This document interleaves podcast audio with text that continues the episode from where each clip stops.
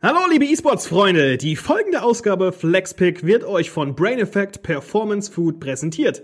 Focus Now von Brain Effect hilft euch dabei, noch fokussierter in eurem liebsten E-Sports-Titel unterwegs zu sein. Egal ob Counter-Strike, League of Legends und Co. Mit Brain Effect habt ihr den Vorteil auf eurer Seite. Mit natürlichen Inhaltsstoffen, Vitamin B5 und einer passenden Portion Koffein seid ihr krasser als jeder Wallhack. Auf brain-effect.com habt ihr zusätzlich mit dem Gutschein FLEX20 die Möglichkeit, 20% auf alle Einzelprodukte zu sparen. Also, worauf wartet ihr noch? Der nächste Draft wartet schon.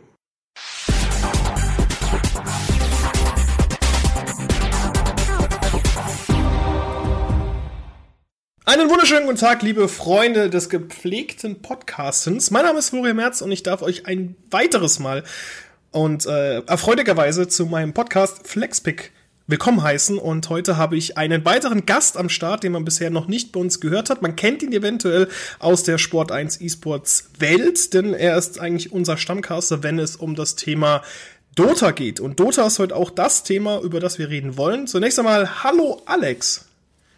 Hallo Flo, freut mich auch endlich mal hier zu sein. Nachdem Habe jedes Mal genau, fleißig zugehört, jetzt endlich mal dabei. Nachdem wir uns ewig lang eigentlich miteinander zusammensetzen wollten und jetzt ist halt, du bist zu Hause, ich bin zu Hause. Wir sind immer noch zum Aufnahmezeitpunkt in der Corona-Krise oder stecken halt noch in der Corona-Krise, sagen wir es mal eher so. Und dementsprechend hat er gesagt, du hast ein Mikrofon, ich habe ein Mikrofon. Lass uns doch mal ein bisschen über dein Steckenpferd und eines der auf Sport 1 präsentesten Themen, also beziehungsweise zu Beginn des Senders präsentesten Themen, Dota 2 reden. Ja, sehr gerne. Ja, ich durfte ja sogar bei euch am Anfang direkt dabei sein mit Dota 2 und wie du schon gesagt hast, auch so schon oft bei euch im Studio gewesen und dachte mir, klar, setze ich mich gerne mit dir zusammen und quatsche ein bisschen. ähm, ich muss ja sagen, als League of Legends Fan äh, möchte ich mich ganz recht bedanken, dass du jetzt da warst. Das war's mit dem Thema Dota 2 und äh, wir hören uns das nächste Mal wieder, ne? Mach's gut. Ja, ich habe aber auch mal League of Legends gespielt, muss ich sagen. Also vielleicht kann ich auch damit reden. Nein, nein. Mal. League of Legends hatten wir ja schon gesprochen. Ähm, es war eigentlich für mich auch der sinnige Schritt, also wir haben ja so eine gewisse Reihe in den Podcast. Wir, wir machen ja im Endeffekt, die E-Sports-Welt ist ja gigantisch groß. Wir haben ja verschiedene Titel, die wir nach und nach jetzt vorstellen. Aber auch ganze Genres, weil zum Beispiel, was bei uns auch noch auf der Liste steht, sind solche Spiele wie Street Fighter, Tekken und Co., was ja ein Genre dann zusammengefasst wird, die Fighting Games. Da kommt auch Smash Bros. hinzu, obwohl das ein Brawler ist. Aber das ist ein anderes Thema. Und dieses Mal haben wir uns dazu entschieden, dass wir ein bisschen über Dota sprechen, weil Dota ist ja eines von den großen vier, fünf Top-Games im E-Sports. Und auch das Spiel, das man auch, das möchte ich auch gleich direkt von vornherein erwähnen, das Spiel mit dem Turnier mit dem höchsten Preisgeld. Ja, genau, da sind wir hin. Wir waren es vielleicht, oh, wobei nicht die ersten stimmt ja auch nicht. Dota 1 gab es ja doch vor League of Legends, weil du gesagt hast, so von der Reihenfolge, aber Dota 2 hat doch ein bisschen nach Loldern entschieden. Das ist richtig. Man muss aber auch dazu sagen, dass Dota 1 ist, Dota 1 gab es ja nie wirklich. Es hieß ja immer Defense of the Ancient und wurde ja dann nur Dota abgekürzt. Und Dota 1 war ja auch nie ein selbstständiges Spiel. Es war ja immer eine Modifikation. Du musstest immer Warcraft 3 haben, um das am Anfang zu spielen zu können, ehe dann 2013 Dota 2 kam. Aber da stecken wir eigentlich auch schon mittendrin, weil ich finde, ähm, Dota, das, die Modifikation für Warcraft 3 ist ja ein Genrebegründer. Und wie, wie bist du damals denn zu Dota gekommen? Ähm, tatsächlich war ich ja zu der Beginn, wie du sagtest, das war ja eine Mod für Warcraft 3. Ich war eigentlich ziemlich aktiver Warcraft 3 Spieler mit all meinen Freunden. War zu der Zeit, was war ich da? 11, 12. Ähm, ja, so das Spiel auf unserer Schule. Jeder hat Warcraft 3 gespielt. Also gestern noch. ja, quasi gestern. Ja, und ich war auch fleißig mit dabei. Und ja, nach und nach sind so meine Freunde so weitergezogen, haben entweder nicht mehr so viel gezockt, haben dann, weiß ich, World of Warcraft oder lieber MMOs gespielt. Und mhm. weiß ich, da war ich plötzlich alleine. Und so weiß ich, alleine Warcraft 3 hat mir dann tatsächlich nicht mehr so Spaß gemacht. Ich war mal eher so der 2 gegen 2, 4 gegen 4 mit Freunden, ein bisschen Spaß haben und bin so ein bisschen in die Custom-Map-Szene abgedriftet und irgendwann dann, ja, auf dieses Defense of the Ancients, also auf Dota gestoßen und ja, ich muss sagen, ich habe mich am Anfang gar nicht zurechtgefunden. Ich habe, glaube ich, 20 Runden gebraucht, bis ich überhaupt mal einen Kill gemacht habe, bis ich irgendwas in dem Spiel gerafft habe. Und aber als ich dann irgendwann mal so das Spiel verstanden habe, bin ich quasi nur noch in Warcraft 3 ins Battlenet gegangen, um Dota zu spielen. Mhm. Und das über Jahre hinweg. Und ja, habe Warcraft 3 dann nie wieder angefasst und drei, vier Jahre nur noch Dota gespielt im Battlenet. ja gut, bei, bei mir war es bei mir war's ich weiß gar nicht, ich, ich kann dir sogar noch sagen, wie ich zu Dota gekommen bin. Und ich habe es auch gespielt, ohne zu wissen, was es überhaupt ist. So. Also ich hatte, ich habe eine Ausbildung gemacht zum Fachinformatiker 2008, 2009, so um den Dreh rum, habe ich angefangen. Und dann hatten wir also Berufsschule und bei unserem Beruf, also bei, der, bei dem Ausbildungsberuf ist es halt so, dass du oft oder meistens mit Notebook im Unterricht sitzt, weil du halt einfach teilweise dann auch Programme schreibst und Programme lernst, mit Programmiersprachen arbeitest, mit ähm, Bezeichnungssprachen, also zum Beispiel HTML für jemanden, der das interessiert. HTML ist keine Programmiersprache, HTML ist eine reine Bezeichnungssprache. Und äh, da hatten wir ab und zu mal auch längere Pausen, weil wir hatten Berufsschule und in der Berufsschule ging es dann halt meistens von morgens um neun bis mittags um vier. Und dann hast du halt aber auch äh, zwischen eins und drei hast du mal so anderthalb Stunden Pause oder eine Stunde Pause, zwei Stunden Pause. Und was machst du dann? Natürlich, wenn jeder das Notebook da hat, dann zockt man halt. Ich hatte einen Mit Mitschüler, der hat die ganze Zeit nur Guild Wars gespielt. Der hat auch seine dann spätere Frau über Guild Wars kennengelernt, was ich immer noch ganz cool finde aus heutiger Sicht. Aber da hatten wir dann tatsächlich immer Spiele gesucht, die man zusammenspielen kann. Wir haben halt Counter-Strike gespielt, wir haben was weiß ich noch alles, äh, also hauptsächlich so Multiplayer-Spiele gespielt. Auch mal Runes, was ja eigentlich in Deutschland äh, gar nicht erhältlich ist und solche Sachen. Und dann hat irgendjemand mal gesagt, komm, statt Green TD, was ja auch unfassbar beliebt ist bei Warcraft, die Green TD haben wir einfach ja, mal. Ja, die ganzen TDs, die genau, waren ja auch absolut Hammer. Oh haben wir mal Gott. Defense of the Ancients gespielt und ich wusste halt nicht, was ist. dachte ich mir so, okay, so wie bei Green TD, wo man sich ja auch so einen Helden auswählt, mit dem man dann Türme baut, habe ich mal dann ausgewählt und bin halt die Lane hoch und runter gelaufen und ich habe es halt überhaupt nicht verstanden. Okay, warum kommen da jetzt Minions im Endeffekt? Damals habe ich gedacht, okay, das sind halt Trans, also die die die die die Monster von Warcraft 3, die der Druide, glaube ich, beschwören kann, wenn er den Bau äh, den, den Wald abholzt. Ja, genau. Die immer hoch und runter rennen und ich dachte mir so, okay, was ist das? Warum? Hab mir nichts dabei gedacht. Und dann haben wir das halt mal gespielt und dann hatten äh, äh ist irgendjemand aus dieser, aus dieser Gruppe, aus dieser, aus dieser Klasse irgendwie drauf hängen geblieben und hat dann mal gesagt, komm, wir können hier mal Demigod spielen. Das kennt man heutzutage mm. gar nicht mehr.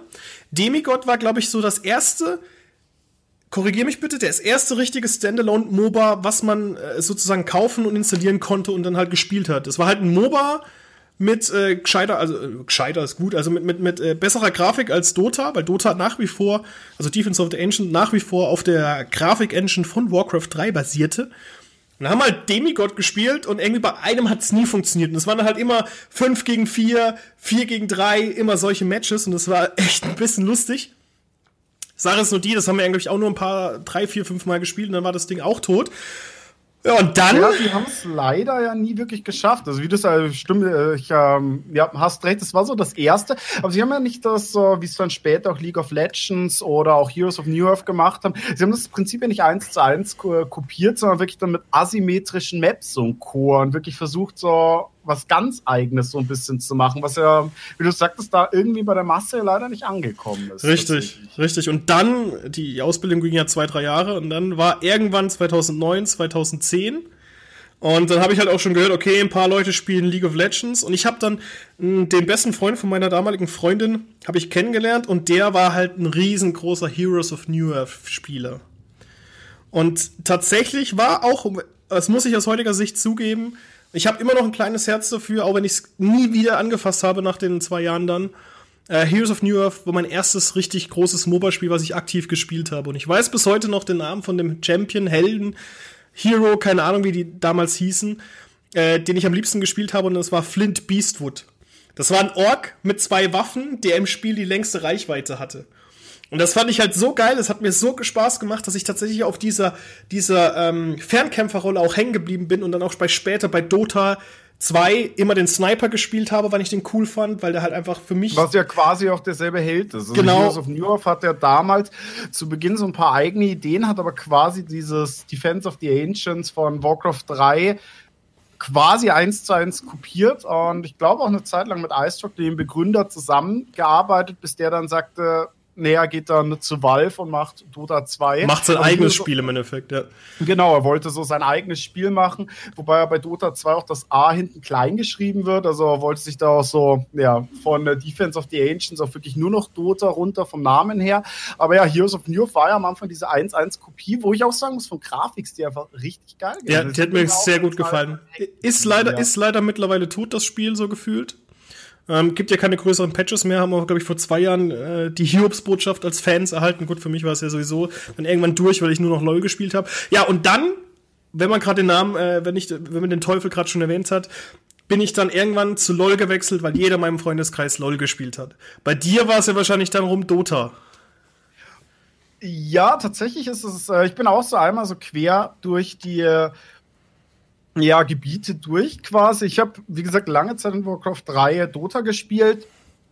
Ähm, das auch übrigens interessanterweise, ich war auch auf, äh, für äh, Systemintegration Informatiker, da hatten wir leider keine Laptops, aber wir hatten in der Schule Laptops und haben da natürlich nur während den Pausen, nicht während Geschichtsunterricht oder so, auch mal Dota oder Counter-Strike gespielt, aber ja, ich bin dann auch tatsächlich, als Heroes of New York kam, dahin gewechselt, wobei das wollte dann keiner meiner Freunde spielen, weil die, das musste man damals noch kaufen. Ja, stimmt. War so Free-to-Play, wollte keiner machen. Heroes of New York hat, glaube ich, zu Release 30 Dollar gekostet. Man konnte sogar nur über Amerika kaufen, ganz zu Beginn.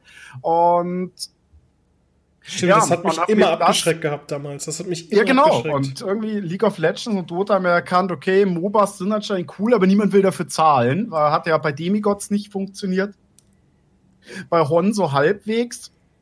Und ja, ich glaube, Ende 2009 oder so war er dann auch ähm, kurz, ich weiß gar nicht, ob das kurz nach Demigods war oder nicht, ging ja LOL in die Beta. Und ich hatte mich damals tatsächlich dann für die League of Legends Beta angemeldet, bin auch von fast Beginn an reingekommen, habe das dann gespielt jeden meiner Freunde zu LOL überredet und dann kam Dota 2 und dann wollte niemand mehr mit mir Dota 2 spielen.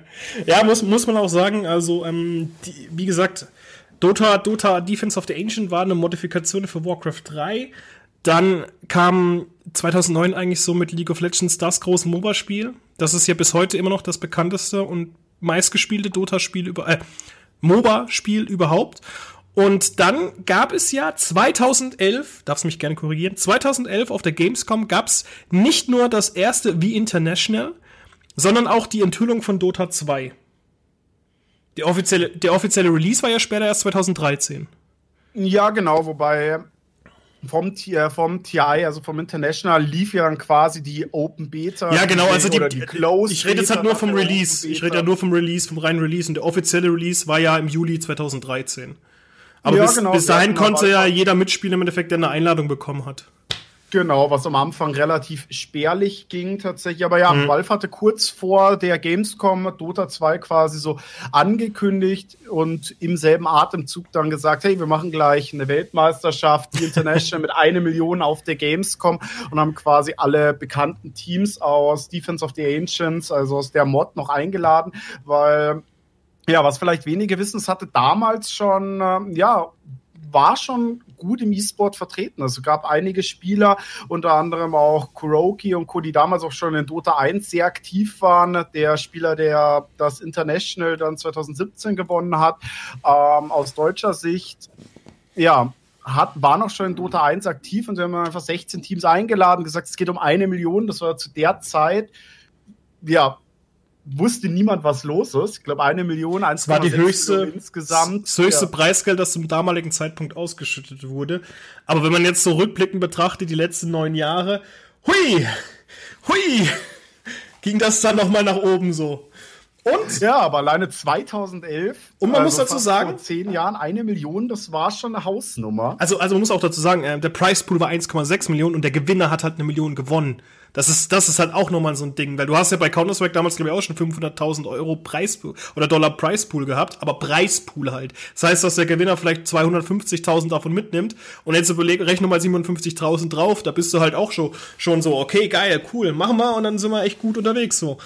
Und man muss auch dazu sagen, dass die erste, das erste International, also wir reden gleich weiter über Dota und die Entwicklung an sich, aber das erste International fand 2011 auf der Gamescom statt und ist bis heute das einzige und bislang, ja, das doch bislang das einzige deutsch, äh, äh, nicht deutsche, europäische äh, International, das jemals ausgetragen wurde. Nach ist es halt jahrelang in Seattle gewesen, Vancouver, Shanghai und sollte ja eigentlich dieses Jahr in Stockholm stattfinden, richtig? Ja, genau, dieses Jahr zum zehnjährigen Bestehen. Valve hat ja, wie du sagtest, vor drei Jahren dann angefangen, hey, wir waren jetzt sechs Jahre in Seattle, dann wurde die Key Arena umgebaut, ähm, das, wo es immer stattgefunden hat. Und dann sind sie einfach mal kurz rüber über die Grenze nach Vancouver. Und dann haben sie jetzt angefangen, wie du sagst, letztes Jahr Shanghai ähm, so mal ein bisschen zu rotieren, was ja in äh, anderen E-Sport-Titeln, wie du sagst, in Counter-Strike ist das Major auch immer woanders gewesen. League of Legends rotiert ja auch, wenn ja. Äh, ich mich nicht täusche. Ja. Und hat Valve jetzt gesagt, okay, nur USA vielleicht nicht immer für alle äh, ideal und sind dann natürlich nach China, die auch eine Riesenszene hatten und da immer ein bisschen außen vor waren. Und ja, dieses Jahr sollte es eigentlich nach Stockholm gehen, wobei vielleicht kommen wir dazu ja auch nachher noch. Es sieht, dieses Jahr gibt noch keine Infos, aber auf jeden Fall Änderungen in der Struktur der Turnierszene bis ja. dahin. Und du kannst halt auch schwer davon ausgehen, dass halt auch die gegenwärtig anlaufen oder anhaltende Pandemie eventuell die Entscheidung zu einem Online-Format oder halt auch zum Aussetzen oder zu einem im späten, im, im späten Herbst oder im späten Winter vielleicht sogar hinzudrängen wird oder hin, dazu, dazu drängen wird, so im Endeffekt. Genau, aber jetzt ja. noch mal ganz kurz zu Dota allgemein zurück. Dota an sich ist ja ein MOBA-Spiel. Was ist ein MOBA-Spiel? Das heißt Multiplayer Online Battle Arena. Das Thema hatten wir ja schon bei League of Legends. Im Grunde ist Dota das gleiche Spiel wie League of Legends, nur dass man noch bestimmte Eigenschaften hat, wie Tag- und Nachtwechsel. Man hat Secret Shops, also auf der Karte versteckte ähm, oder was heißt versteckt, also auf der Karte verteilte Shops, bei denen man einkaufen kann. Die, die Monster heißen natürlich anders. Ähm, man kann durch den Wald hindurchlaufen, man kann Bäume abreißen, man kann Bäume pflanzen, was übrigens bis heute mein Lieblingsitem ist. Iron Branch, glaube ich, wo man einfach Bäume pflanzen kann. Finde ich super, großartig. Und ähm, ich glaube, einer der größten Unterschiede ist auch, dass man, korrigier mich bitte, weil ich bin nicht der Dota-Experte, ist, dass man auch Camps, also Monster, äh, der Jungle im Endeffekt, hat auch ähm, Camps und da kann man die Monster besiegen und die laufen dann beim Gegner in die Basis rein, richtig? Ähm, nein, sie laufen nicht in die gegnerische Basis rein. Das, das nicht. Ähm, du kannst die Camps selber rausziehen und quasi stacken und mehrere Camps Ach, das war das, stimmt, das hast du mir mal erklärt, das ja. Das, das also Stacken, nicht ja. wie in League of Legends Buffs. Ähm, das war ja. Einfach nur Gold. Man kriegt einfach nur Gold im Endeffekt. Genau, Gold und seit neuestem auch Items. Ähm, in einem der letzten Patches Dota ist ja ähnlich wie League of Legends, was sich ja auch ja in den letzten zehn Jahren von der Urversion ist ja sehr viel hat sich verändert abseits mhm. der Map. Also wenn ich das so beobachtet habe, ich habe ja vorhin schon gesagt, ich habe die Beta damals gespielt, auch glaube ein, zwei Jahre sogar, relativ lange. Und wenn ich so jetzt schaue, was los ist, da hat sich ja einiges getan und so auch bei Dota. Zum Beispiel jetzt die Jungle Creeps geben äh, jetzt Item Drops, ähm, die einen natürlich auch stärker machen. Es sind teilweise auch so Elemente aus Heroes of the Storm teilweise mal reingekommen, solche Schreins, die auf der Map verteilt war, wo man sich heilen konnte. Ähm, zusätzlich so ein Talentbaum, wo man sich nochmal zwischen unterschiedlichen Sachen entscheiden kann. Also Dota hat sich auch über die Jahre ja, sehr stimmt. weiterentwickelt. Das ist das, was mich am meisten abgeschreckt hat, ist nochmal als Neueinsteiger zu spielen, ist der Talentbaum, den ich unfassbar umfangreich finde, weil du musst, wie viele, Cha äh, Entschuldigung, wie viele Helden hast du momentan in Dota?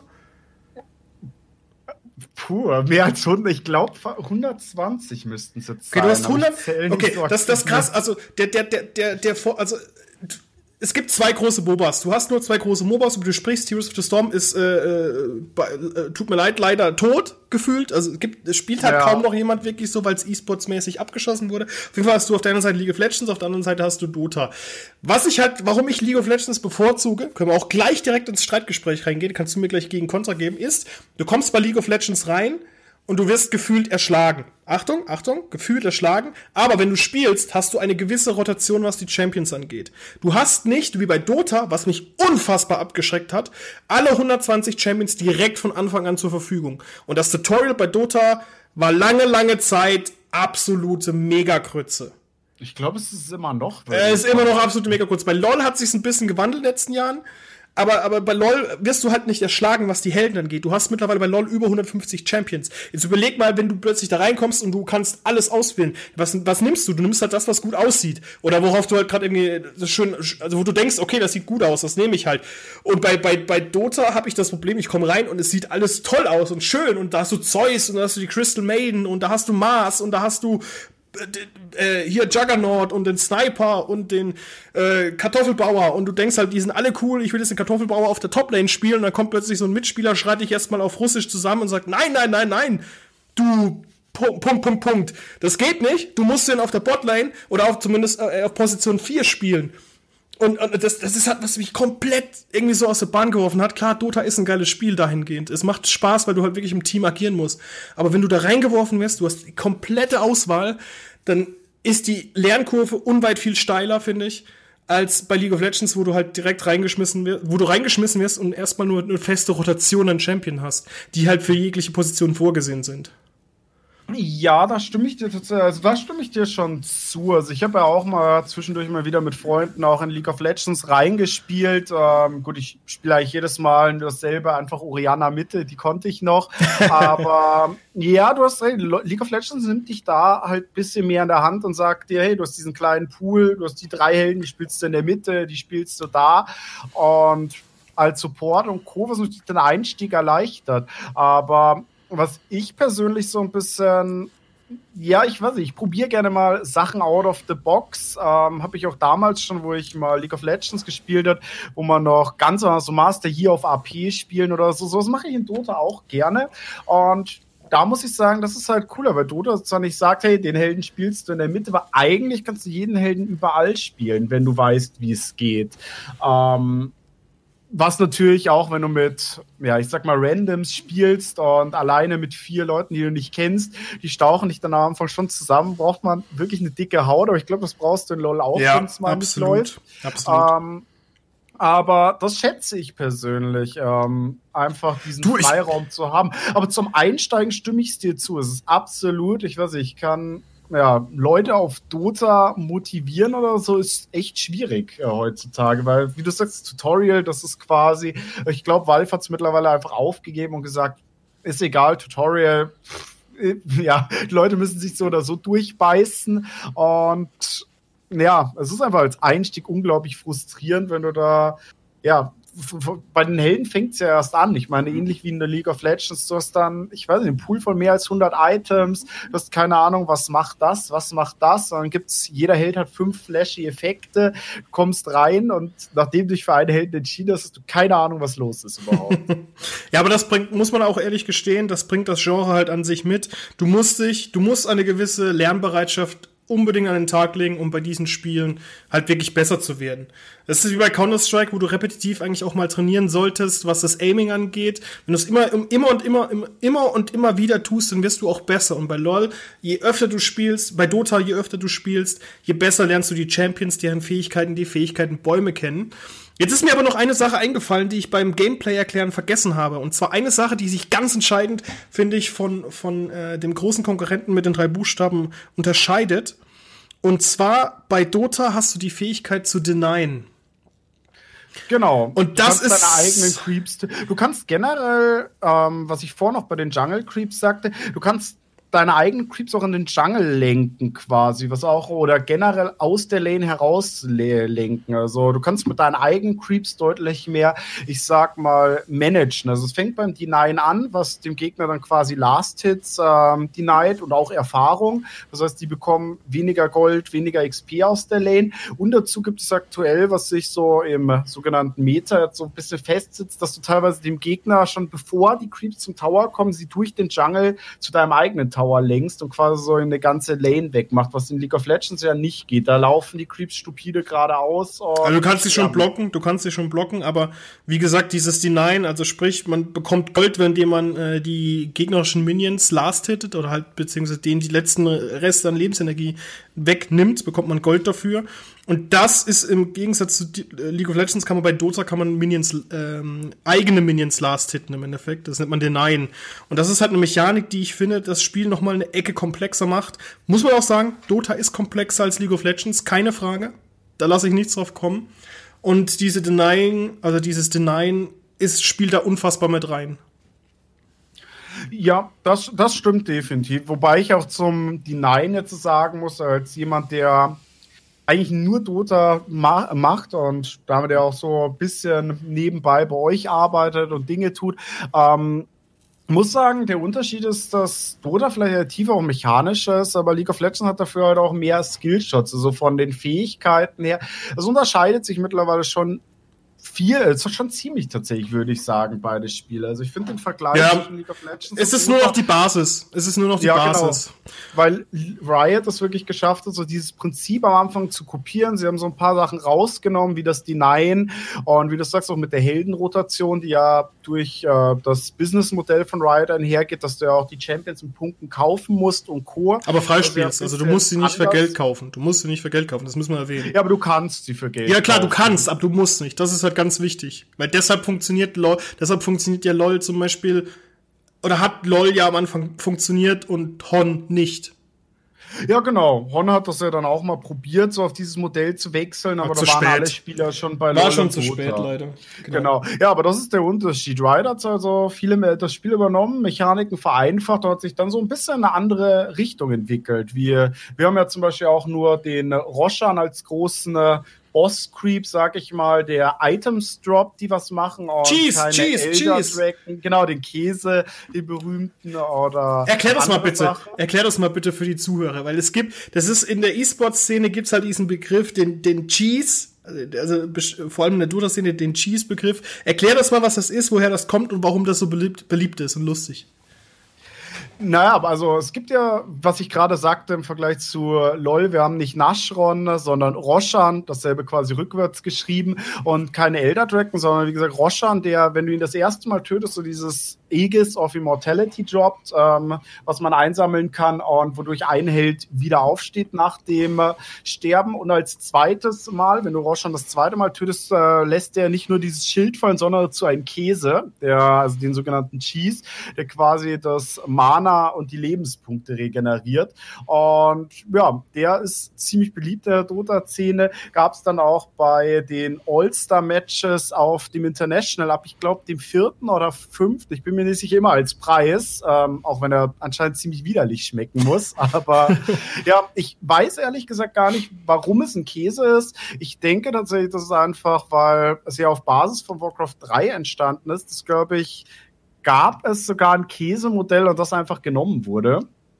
Also woher das kommt, das weiß ich tatsächlich gar nicht. Aber ich denke, das ist tatsächlich einfach aufgrund der irgendein Objekt aus Dota 2, aus Warcraft 3 damals, was ja, man fallen lassen kann. Und so kam das ins Spiel und ist bis heute der Käse geblieben, der das Mana und die HP äh, regeneriert. Der Käse, der Käse, den nehme ich gerne, aber gewinnen möchte ich nicht. Gewinnen möchte ich nicht, wenn er nicht gut schmeckt. Aber apropos gewinnen, lass uns mal ein bisschen über die E-Sport-Szene sprechen, denn Dota ist, wie ich eingangs schon erwähnt habe, eines der größten äh, E-Sports-Spiele der Welt und das mit The International verfügt halt Dota über das Turnier mit dem meisten Preisgeld. Kannst du uns mal so einen groben Einblick in den Dota Pro Circuit, so wie das Ganze ja heißt, also die professionelle Szene, äh, wie die abläuft und die mündet ja am Ende im International, das ist klar. Aber wer denn so die Big Player aktuell sind und überhaupt allgemein auch so? Ja, so allgemein, wie du es schon gesagt hast, der International so das Preisgeld größt dotierte E-Sport-Turnier der Welt. Haben es ja letztes Jahr sogar geschafft, dann diese magischen 30 Millionen von Epic zu schlagen und hatten letztes Jahr sage umwoge 34 Millionen Preispool. Also selbst Fortnite konnten wir quasi schlagen, wo Epic ja mit 30 Millionen schon ziemlich gut reingebuttert hatte.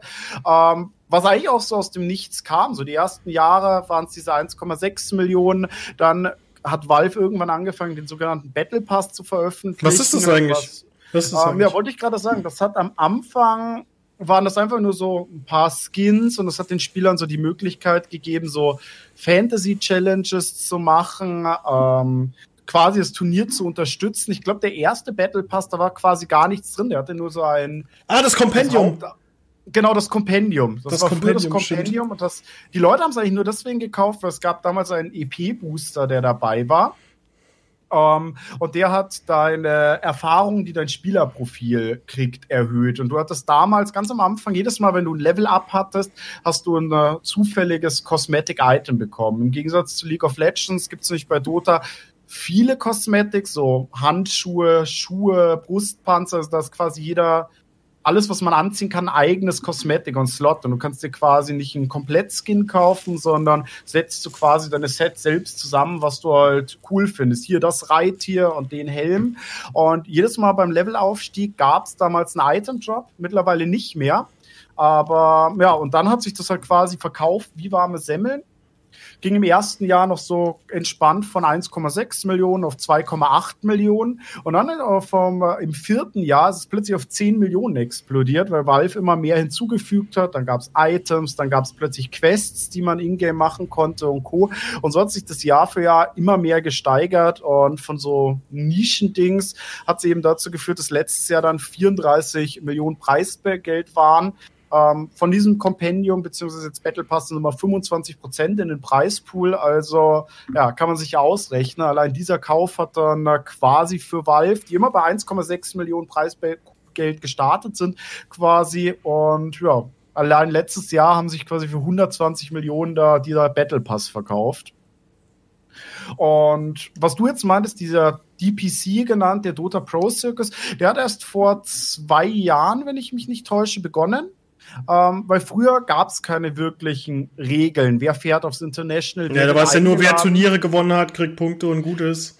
Genau, es gab nicht mal wirklich Punkte. Ähm, ich glaube, 2018 war das erste Jahr mit DPC-Punkten, wenn ich mich nicht täusche. Ähm, kann auch, äh, ich glaube 2018 war das erste Jahr. Ähm, Valve hatte davor immer die erst 16 und mittlerweile sind es 18 besten Teams der Welt, ähm, haben sie selber eingeladen, bestimmt viele. Ähm, wo niemand wirklich wusste, okay, wie werden diese ganzen Teams eingeladen, wieso, weshalb, warum, hat sich irgendwann so ein bisschen rauskristallisiert, okay, wer halt viele Turniere gewinnt, aber es lag quasi alles so ein bisschen in der Hand von Valve. Also es war schon ich sag mal in Anführungszeichen fair. Es kamen normalerweise schon die besten Teams rein. Also die, die viele Turniere gewonnen haben, wurden oder auch ein paar wurden immer eingeladen. Aber es gab natürlich auch immer wieder Stimmen, die sagen, okay, wo sind, wir wollen wissen, wie geht's. Bei League of Legends gibt's ja den die LCS, glaube ich, heißt. Da gibt's mehrere. Also bei der League of Legends hat sich ja auf mehrere Ligen pro Region beschränkt. Und da sind halt immer die besten Teams dann hingefahren. Es, ähm, es gab nur in der Zeit auch Intel Extreme Masters und sowas, wo halt auch Teams eingeladen worden sind. Ähm, zum Beispiel 2012, 2013 gab es noch äh, Turniere außerhalb von den Ligen und so weiter. Aber, genau, mittler aber, aber mittlerweile, ist, mittlerweile sind alles in den Ligen, alles fest verankert. Genau, da gibt es ja der erste, zweite Platz fahren. Das gab es bei Dota nicht. Äh. Und dann hat, was so ein bisschen natürlich auch für die Teams blöd war, niemand wusste, bin ich jetzt schon qualifiziert oder nicht. Und das hat so ein bisschen natürlich dazu geführt, dass alle Top-Teams alle Turniere gespielt haben, die gingen, weil niemand wusste, okay, was machen wir jetzt, wie sieht's aus? Dann hat Valve irgendwann zwischendrin auch noch feste Majors eingeführt, so drei im Jahr. Das ging damals tatsächlich dann noch, das erste Major war in Frankfurt wieder, also das erste sogar in Deutschland. 2015 war das, glaube ich, ne? Äh, genau, müsste 2015 gewesen sein.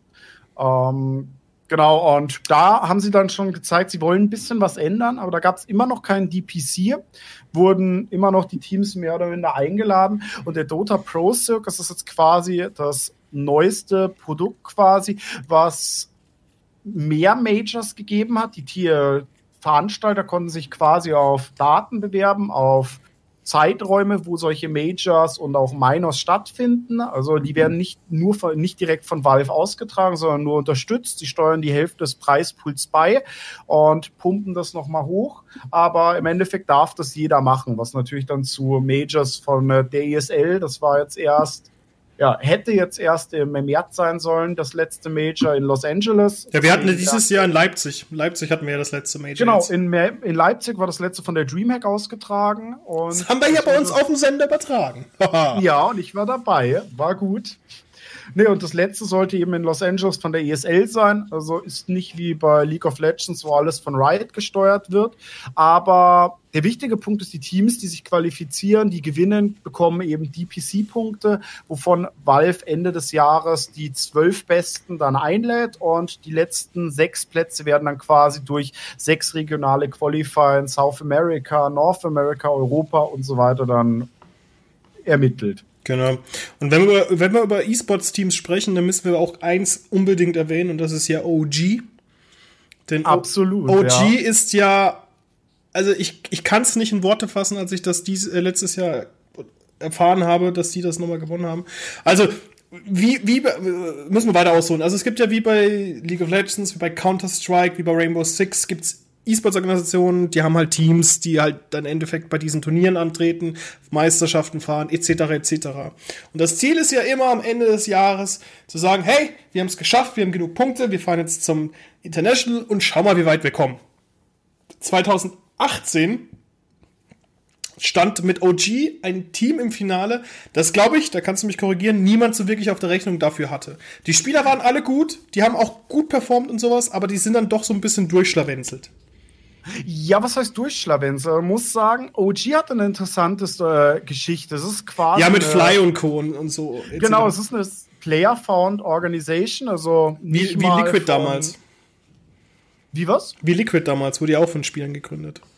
Ja, gut, aber Liquid gibt es ja jetzt schon seit Ewigkeit. Ja, das wurde ja von Spielern gegründet damals. Und Nigma wurde ja jetzt auch von Spielern gegründet. Ja, genau, Nigma wurde von den. Also ich, ich meine halt nur, ich meine, OG ist davor in den Jahren nie wirklich groß aufgefallen. Du hattest. Na, das, das stimmt tatsächlich nicht. Echt? Ähm, okay. OG hat das erste Major gewonnen, 2015 Frankfurt. Dann habe ich nichts gesagt. ja, will ich hoffen. Und haben es auch 2016 wieder in Frankfurt gewonnen.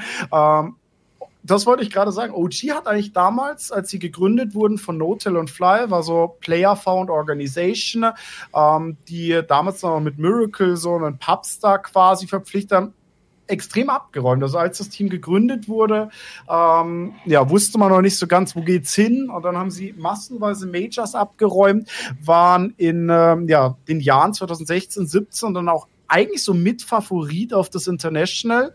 Haben es aber nicht gewonnen. Sind dann überraschend immer relativ früh rausgeflogen. Und ja, 2018 hat dann kurz vor dem International ist dann überraschenderweise Fly, ähm, der Kumpane von No Tail, zusammen mit Crit ähm, zu EG gegangen. Und ist man dachte so, okay, OG, das war's. Die haben dann noch kurzfristig das Roster umgebaut. Ähm, das war, ich glaube, einen Monat vor den Open Qualifiers, also wirklich ganz kurzfristig. Ähm, ja, sind zwei der Core-Spieler einfach. Nee, das war nicht äh, Crit, das war Fly und S4 damals. Und zack, nach Amerika gegangen und Notel stand so, ja, mit leerem Roster da und hat dann so Last Minute unter anderem Thompson verpflichtet. Enna kam rein und man muss, ja. man muss auch sagen, wen, wen das Ganze tatsächlich sehr interessiert, da gibt es eine wunderbare Dokumentation, die heißt Against the Odds. Wurde von Red Bull, der ist ja mittlerweile Main-Sponsor von OG, hat diese Dokumentation äh, in Auftrag gegeben oder halt angefertigt und das erzählt halt die Geschichte, wie OG ja. 2018 den Titel gewonnen hat. Ist auf jeden Fall eine richtig geile Dokumentation, eine richtig geile Geschichte, vor allem mit viel Herzblut und sowas. Und das wäre allein schon das wäre eine ist, ist eine geniale Geschichte. Allein das ist schon so eine so eine Story, die niemals im E-Sports wiederholt werden würde. Dachte nee, man. Ab, nee, dachte man, ja. Weil wie du sagst, die haben überraschenderweise, weißt du, selbst ihr Coach ist quasi so last minute eingesprungen. Es ist halt, es ist halt wie so das, Cinder so das Es ist wie Cinderella Story. So die Underdogs, ja. die da aufgrund widriger Umstände sich halt einfach durchboxen und gewinnen das Ding. Ja, und dann kam, und dann kam das Jahr 2019. Ja, und 2019 waren sie das erste Team, das das International zweimal gewonnen hatte. Es gab bisher noch keinen einzigen Spieler, kein Team, keine Organisation. Das ist zweimal fast passiert. Liquid unter anderem. Natus, na, der erste Gewinner Natus Vincere 2011 stand 2, und 13, beide Male wieder im Finale, aber sind beide Male verloren. Also es gab kein Team und kein Spieler, die zweimal gewonnen hatten. Und 2019 war dann das europäische Finale schlechthin. Da stand OG als Titelverteidiger wieder im Finale gegen, wie du sagst, das Team Liquid und die hatten 2017 gewonnen. Also es war damals dann schon bekannt, hey, es gibt das erste Mal zwei ein Spieler, der das Ding zweimal gewinnt. Und es war dann wirklich OG, die es zweimal gewonnen haben. Und das muss man sagen, die haben in den zwei Jahren insgesamt 60 Millionen dann abgeräumt. Die haben die beiden höchsten Turniere einmal 5, äh, ne, nicht 60 Millionen, das war der Preispool die Hälfte, knapp 30 Millionen quasi abgeräumt. Und das hm. ist schon. Das ist schon richtig, richtig krass und äh, aber man muss halt auch sehen, dass zum Beispiel 2017, weil du gerade gesagt hast, es könnte auf jeden Fall ein Spieler oder ein Team komplett das äh, International zweimal gewinnen. 2017 hat auch Liquid das International gewonnen und damals stand ein äh, Spieler im Kader oder im Roster, ja. sagt man eher, äh, Kuroki, das ist der erfolgreichste, also durch diesen Sieg beim International, ist der, was Finanzen angeht oder finanzielle äh, Erfolge angeht, ist er der erfolgreichste deutsche E-Sportler aller Zeiten. Niemand hat so viel Preisgeld abgeräumt wie er. Und das hat, ja, sich, das hat sich, hat sich bis heute. ja vorhin auch schon erwähnt. Weil genau, hattest du vorhin schon erwähnt. Schon in Dota 1 eher erfolgreich waren. Und in äh, Dota 2, äh, ich glaube alleine, er hatte vor dem International knapp drei Millionen durch den einen Sieg schon. Halt ungefähr sind natürlich immer Schätzungen, wenn man das Preisgeld durch fünf. Also du weißt halt, du weißt halt auch nicht, wie die, wie die, wie genau, die, wie die, die, die Vertrags, Vertragsverhandlungen sind etc. Genau, genau, es gibt ja so diesen mal ich weiß, so gängige Zahlen, glaube ich, immer so 10, 20, weiß man nicht, man kennt die genau. Verträge genau. nicht. Ja. Aber ja, und aktuell, glaube ich, sind es dadurch, dass die da Zweiter gewonnen sind, knapp 5 Millionen, die er gewonnen hatte in etwa Dollar. Gut, Na, bisschen mehr, Euro bisschen oder mehr. Dollar macht es, glaube ich, dann auch egal. Bisschen mehr, bisschen mehr, weil die sind ja auch dann 2018 und 2019 sind ja auch gut unterwegs gewesen, bei dem die halt dann auch Kohle gewonnen haben im Endeffekt. Also zum Beispiel, ich glaube 2018, nee, 2017, nee, 2017 haben sie ja gewonnen. Aber genau, 2017 haben sie gewonnen. 2018 zum Beispiel, ich muss mal kurz hier gucken. 2018 sind die zum Beispiel Vierter geworden und da haben sie auch wieder 1,7 Millionen gewonnen. Also kannst du auch vorstellen, dass der Preispool sich von ihm gestackt hat. Und äh, mittlerweile ist Kuroki nicht mehr bei Liquid aktiv. Der hat ja nach dem International hat er gesagt, okay, mit dem kompletten Roster übrigens, haben sie gesagt, so jetzt ist gut. Und dann war erstmal die Frage, was machen wir jetzt? Und dann hast du sogar, glaube ich, die News drüber geschrieben, hey, hier ist Enigma. Nicht Enigma, sondern Nigma. Ja, genau. Ähm, ja, Crow, ja gut, aber es ist natürlich eine logische Entscheidung tatsächlich, was vor allem, finde ich, in der Dota-Szene ist. Das macht, finde ich, auch Dota so ein bisschen besonders. Ich habe es ja schon bei OG gesagt äh, und jetzt auch Nigma. Heutzutage sind sehr wenig wirklich so auf High-Level Player-Founded Organisation. Also klar, wie du es gesagt hast, auch ein Team Liquid und Co. wurden natürlich irgendwann alle mal von Spielern gegründet, aber vor allem aktuell durch das hohe Preisgeld, das natürlich auch das International ausgibt, gibt es natürlich auch den Spielern nicht nur die Möglichkeit, danach gut, gut Geld gemacht zu haben, sondern das auch vielleicht ein bisschen zu investieren, eine eigene Organisation zu gründen. Man, man muss bedenken, allein Kurokia, der knapp 5 Millionen Preispool, aber äh, Geld gewonnen. Aber er hat ja noch andere Spieler mit dem Team, die alle mit nach Nigma sind. Also es gibt natürlich den Spielern gute Möglichkeiten, tatsächlich dieser enorme Preisgeld, auch selbst im E-Sport so langfristig. Man bleibt nicht für immer Spieler. Man will vielleicht auch irgendwann zur Ruhe. Vielleicht ist man irgendwann äh, die Maus nicht mehr so schnell wie die Augen. Aber ja, und dadurch jetzt dieses Jahr auch Kuroki eben als eigene oder mit einer eigenen Organisation am Start in Dota. Absolut. Man muss auch sagen, aktuell ist Nigma nicht so ganz relevant. Die haben zwar schon zwei Sachen gewonnen, unter anderem das ähm, Replay, Dota 2, Tug of War, Mad Moon, ich glaube, das ist ein Miner gewesen. Miner gewesen? Es war, ja, es war ein und größeres Bu Bukov haben sie auf jeden Fall, also meiner in Bukov haben sie auf jeden Fall gewonnen dieses Jahr. Genau, sind dann aber leider auf dem äh, Dream League Major ähm, in Leipzig 9.12. oder sowas geworden. Gekommen, ja. Ein Spiel mehr hätten sie gewinnen müssen, dann wären sie auch bei Stimmt. euch oder bei uns gelandet. Das habe ich, ähm, das ja. hab ich auch gelesen tatsächlich. Ja. War ein bisschen schade, aber ja, aktuell nicht ganz so gut dabei. Wobei ich tatsächlich auch so ein bisschen, ja, es ist halt die Frage. Davor lange Zeit erfolgreich, jetzt äh, eine eigene Organisation, was natürlich, man darf es nicht unterschätzen, denke ich. Ähm, ich weiß nicht, wie das bei den Jungs natürlich aussieht, ähm, aber ich denke natürlich, der Druck ist um einiges höher, wenn du halt auch quasi dir selbst was aufbauen willst. Du spielst nicht mehr nur für ein Team Liquid, die dir 10, 20, 30.000, ich weiß nicht, was so aktuelle Gehälter sind, zahlen und sich um alles kümmern, sondern du hast eine eigene Organisation, die, soweit ich weiß, auch Nick aktuell noch keine Sponsoren hat. Ähm, ich denke, dass es ein eigenes Druckfeld ist. Ich denke, dass das Team äh, rund um Croaky, dass die Jungs schon noch Potenzial zur Weltspitze haben. Sie müssen halt erstmal wieder ins Laufen kommen. Das denke ich ist da so mit eins der Probleme. Mhm. Ja gut, aber da haben wir doch jetzt eigentlich, denke ich mal, einen ganz guten Überblick über die aktuelle Szene gegeben. Natürlich äh, sehr oft den Vergleich zu LOL gezogen, aber ist ja natürlich auch äh, logisch und sinnig, dass man da drüber spricht, weil man kann es jetzt so oder so sehen. Man kann wie ich entweder LOL-Fanatiker sein oder so wie äh, Alex an Geschmacksverehrungen leiden und an Dota-Fan sein. Aber beide Spiele sind nicht mehr wegzudenken aus der Welt des E-Sports. Und das ist auch gut so, denn beide bedienen unterschiedliche Spieler oder Interess Interessensgruppen und das finde ich eigentlich auch persönlich ganz geil. So, Alex, ich bedanke mich recht so. herzlich, dass du dir die Zeit genommen hast. Ja, es war mir eine Ehre. Ich komme auch gerne wieder, vielleicht wie die Zuhörer oder ja, wie ich so gemerkt habe, über manche Themen kann man, glaube ich, einen eigenen Podcast machen und würde mich freuen, wenn wir ja, uns wiederhören. Absolut. Kriegen wir bestimmt mal hin und dann reden wir uns in Rage über Valorant oder so. das klingt gut. Ja, oder wie gesagt über andere Teile der Szene. Gibt ja noch viel zu diskutieren und ich hoffe noch viele Episoden des Podcasts. Bestimmt, bestimmt. So oder so.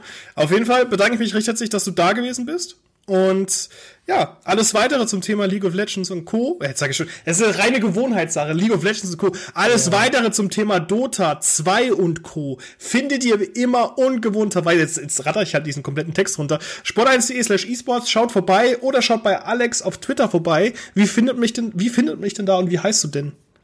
Ähm, ich heiße Blacklightcast, ähm, ja, weil Blacklight schon vergeben war.